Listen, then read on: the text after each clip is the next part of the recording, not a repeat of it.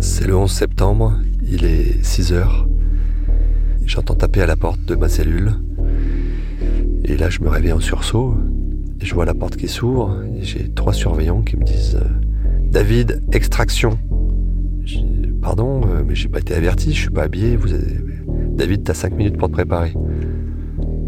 Il referme la porte, j'enfile tout ce que je peux à rattraper, chaussettes, slip, euh, t-shirt. J'ai pas le temps de me laver les dents. Allez David, on y va. Je pars avec eux, chacun il y en a un seul à droite, un à ma gauche, l'autre derrière. Et on franchit les différentes portes pour aller jusqu'à un fourgon. Je, rentre dans le fourgon et dans le fourgon il y a des cages à lapins. Je rentre dans une cage en métal. C'est pas très très haut, ça doit faire 1m90. Et je m'assois et là le surveillant ferme la porte, mais la porte ferme pas parce que mes jambes sont trop longues. Et mes genoux euh, tapent contre la porte, donc je me lève. Je me cogne puisque c'est vraiment petit. Euh, la porte se ferme et là je peux plus me rasseoir puisque mes jambes ne rentrent pas. Et là le camion commence à partir et donc je me fais euh, trimballer en fait euh, d'un côté à l'autre de la cage en fonction des coups de frein et ça dure trois heures.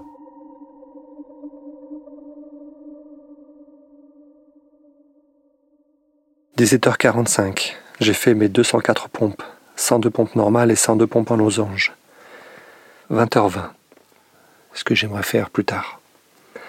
Stage de survie, voir Françoise, ma femme, mes loulous, chanter, faire de la guitare, avoir un métier en lien avec le développement personnel, aller en Islande, aller à des concerts d'art rock, électro, prendre soin de ma femme, écrire un livre sur l'inceste, expliquer comment ça a pu arriver pour que ça n'arrive pas à d'autres, prendre mon sac à dos et marcher, découvrir de nouvelles cultures, de nouvelles populations, apprendre à forger, découvrir des endroits inconnus.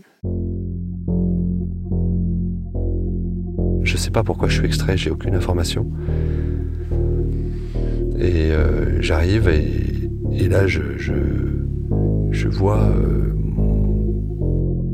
que j'arrive dans une salle où il y a euh, des gens en grande robe noire, hein, a priori des avocats, des juges, etc. Et qui me posent des questions sur, sur mon divorce. Et a priori c'est le jugement, en tout cas pour le divorce, première euh, audience. Ensuite, je vois un autre avocat arriver, euh, bah, c'était mon avocate, qui s'assoit à côté de moi et qui répond aussi à des questions avec moi. Préparer de bonnes choses à manger. Aller courir dans le canyon d'Iraramori en Amérique du Nord. Travailler en voyageant, être nomade, en camion couchette par exemple. Et par la suite, je vois encore un autre avocat que j'ai reconnu, que c'était l'avocat de ma femme, qui vient s'asseoir, et ma femme vient s'asseoir à, la droite de, cet avocat-là. Allez voir le Stromboli. Et là, moi, ça me fait vraiment bizarre de voir ma femme qui est là, euh, que j'ai aimée pendant 25 ans. Et je la vois déconfite, complètement décomposée, je la sens malheureuse. Et là, ça me touche au plus profond. Je, me dis, bah, tout ça, c'est ma faute et je suis vraiment euh, le dernier des, ratés. Je suis vraiment. Enfin, je suis hyper triste. J'ai les larmes qui me montent aux yeux. Et je me dis, la pauvre, ce qu'elle doit endurer, ça doit vraiment être chaud pour elle. Et je ne sais pas quoi faire pour euh, adoucir sa, douleur, pour essayer d'alléger un peu ce, poids qu'elle porte. Bon, et je me tais. Je me tais, j'écoute ce qu'elle dit, euh, je réponds aux questions du juge et c'est tout, quoi. J'essaie de temps en temps de la regarder euh, plutôt par derrière pour, pour pas qu'elle me voie, que je la regarde, pour pas que ça la dérange, mais ça fait tellement longtemps que je ne l'ai pas vu que oh, pour moi c'est quand même une bouffée d'oxygène de la voir. Je descends en promenade avec Justin et d'autres euh, détenus. Comme d'habitude, Justin descend sans rien dire, parle pas beaucoup, euh, répond par oui ou par non. Et puis euh, on marche, on est quatre, on marche dans la promenade, les uns à côté des autres, et on parle de nos histoires, de ce qu'on vit en prison, de notre famille. Et puis je raconte des histoires drôles, on commence à, à rigoler un petit peu.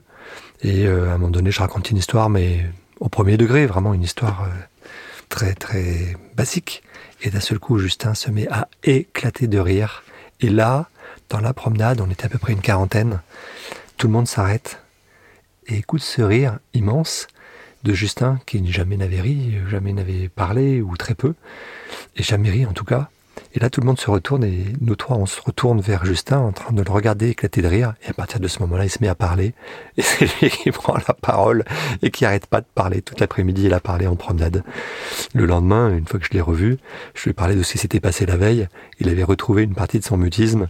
Mais à partir de ce jour, il était beaucoup plus euh, prolixe et avait beaucoup plus de, d'envie de parler et de communiquer avec les autres il y a une chose, un sujet qu'il adore, c'est le sujet des constructions. Il adore euh, tout ce qui est bâtiment, la façon dont est construite la prison, les défauts au sol, les défauts sur le grillage. Et à chaque fois que je viens en promenade avec Justin, à chaque fois il me reparle des mêmes problèmes, des mêmes défauts. Il dit mais c'est pas possible. Regarde David, ce défaut-là, c'est quand même incroyable. Et chaque jour il me parlait de ces mêmes défauts-là et chaque jour il voyait d'autres défauts dans la prison, des défauts de construction. Et c'était vraiment son sujet de prédilection. Il y a eu un autre mort aujourd'hui à l'atelier, juste en face de l'atelier électrique. Justin est allé aux toilettes à ce moment-là. C'est l'atelier dans lequel il travaillait. Et en ouvrant la porte, il a trouvé un détenu étendu sur le sol. Immédiatement, il l'a sorti des toilettes. Il n'avait plus de pouls et il ne respirait plus, d'après ce que m'a dit Justin. Il lui a fait un massage cardiaque et les surveillants ont mis plus de 5 minutes à venir et les secours ont mis plus de 15 minutes. C'était une infirmière avec le défibrillateur. Dur, dur. 20h30. Hier soir, j'ai dormi éveillé. À un moment, j'ai eu une discussion avec ma fille Marie. C'était vraiment très bizarre. C'était ma fille Marie avec le visage de quelqu'un d'autre qui ressemblait à quelqu'un que j'avais rencontré lorsque j'avais 17 ans et avec qui j'avais une relation amoureuse à l'époque. C'était vraiment très bizarre. Il faut que j'en parle à mon psychologue.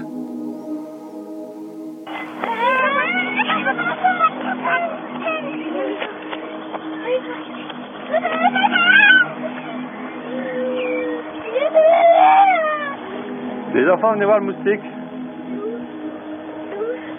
Il y a un gros moustique là. Qu'est-ce que tu fais? Qu'est-ce que tu fais? Reste là. T'as des jolies couettes, ma chérie?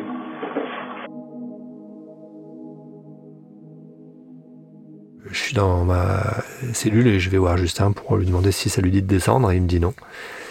Et je demande où sont les autres? Et il me dit bah, ils sont déjà en, en promenade. Alors je descends seul euh, les escaliers euh, du dernier étage jusqu'au rez-de-chaussée pour aller euh, en promenade. Et là, j'entends quelqu'un qui, qui court derrière moi en descendant. J'arrive au portique de sécurité, je passe le portique. La personne arrive en courant derrière moi, un autre détenu, qui passe le portique. Et là, d'un seul coup, un surveillant se jette sur lui et lui dit Qu'est-ce que tu as dans la main? Et là, il le chope, il le coince contre le mur. Et il avait une pointe de bois, en fait, une branche taillée en pointe dans la main. Euh, dans, sa main droite. Et donc le surveillant l'a chopé, il a enlevé la pointe et a mis le détenu euh, au mitard. Ça, c'était euh, c'était peut-être juste le fruit du hasard. 2 novembre, 7h10. J'ai rêvé de ma femme Françoise et des loulous cette nuit. Dans la première partie de mon rêve, mon avocat, son assistante et moi étions allés dans un appartement pour regarder ce qui semblait être mon ordinateur. Dans la deuxième partie, j'allais voir ma femme Françoise à son appartement dans la ville dans laquelle elle habite. En arrivant dans le hall de l'immeuble, j'ai vu ma fille Marie qui descendait les escaliers. Elle m'a vu, elle s'est arrêtée, elle m'a souri, puis elle est montée. J'imagine que c'était pour dire aux autres que j'étais là. Mon grand-fils, Robin, observait, serein. J'ai continué à monter les escaliers et là j'ai vu mon deuxième fils, Émile, sur le pas de la porte. Il râlait parce que j'arrivais. Mais c'était une petite râlerie, pas une grosse. Ma femme Françoise m'a vu. Elle se préparait à partir, mais elle n'était pas surprise. Elle souriait et a passé un doigt tendrement sur ma joue gauche. Elle était radieuse. Aucune peur dans ses yeux. J'appelle euh, ma mère euh, au téléphone de la prison qui me dit avoir des nouvelles de ma femme Françoise qui a retrouvé une de nos voitures brûlée de, devant chez nous. Euh, et là, tout de suite, je me rappelle de ce que Youssef m'avait dit, que, comme quoi la roue tourne et qu'il aurait de mes nouvelles. Et je crois que c'est la nouvelle qu'il voulait me donner. On parle bien du mec qui pensait que tu l'avais dénoncé. Oui, c'est exactement ça. C'est le gars qui m'accusait d'être pointu et qui pensait que son transfert dans le bâtiment euh, des Gremlins, des gens un peu, euh, des détenus un peu virulents, était lié à, moi, alors que j'étais absolument pour rien. Et il m'avait dit, euh, tu verras, la roue tourne. Et il arrive assez régulièrement, malheureusement, que suite à des incartades dans la prison, la famille qui vit à l'extérieur et des réprimandes, des, des violences. Et là, tu es sûr que ça vient de lui? Il n'y a pas de signature, il n'y a rien qui me fait dire que c'est lui. Je, me raconte peut-être beaucoup d'histoires. Peut-être qu'elle a brûlé chez moi simplement parce qu'il y avait des morts qui ne fonctionnaient pas. Mais bon, moi je fais ce lien-là en tout cas. 16 novembre, 23 heures. Plus le temps avance, plus mon physique se stabilise et mes relations avec les autres détenus aussi. Par contre, côté émotionnel, ça se dégrade progressivement. J'ai vu mon avocate, Annie. Je lui ai dit que ce que je ressentais, que je pensais partir définitivement sous peu. Dès la fin de notre entretien, elle en a parlé dans mon dos, à l'officier responsable des détenus du parloir. Moralité, aujourd'hui je suis mis sous surveillance. Quatre fois plus qu'avant. À chaque fois, ils viennent me voir ils allument la lumière. La nuit, ça me réveille. Donc, je dors moins, je suis plus fatigué et plus fragile. Demain, j'ai un salon UVF, unité de vie familiale, de deux fois trois heures avec ma sœur et ma mère. Je suis à la page 81 de mon livre personnel. Je ne pensais pas tenir jusque-là.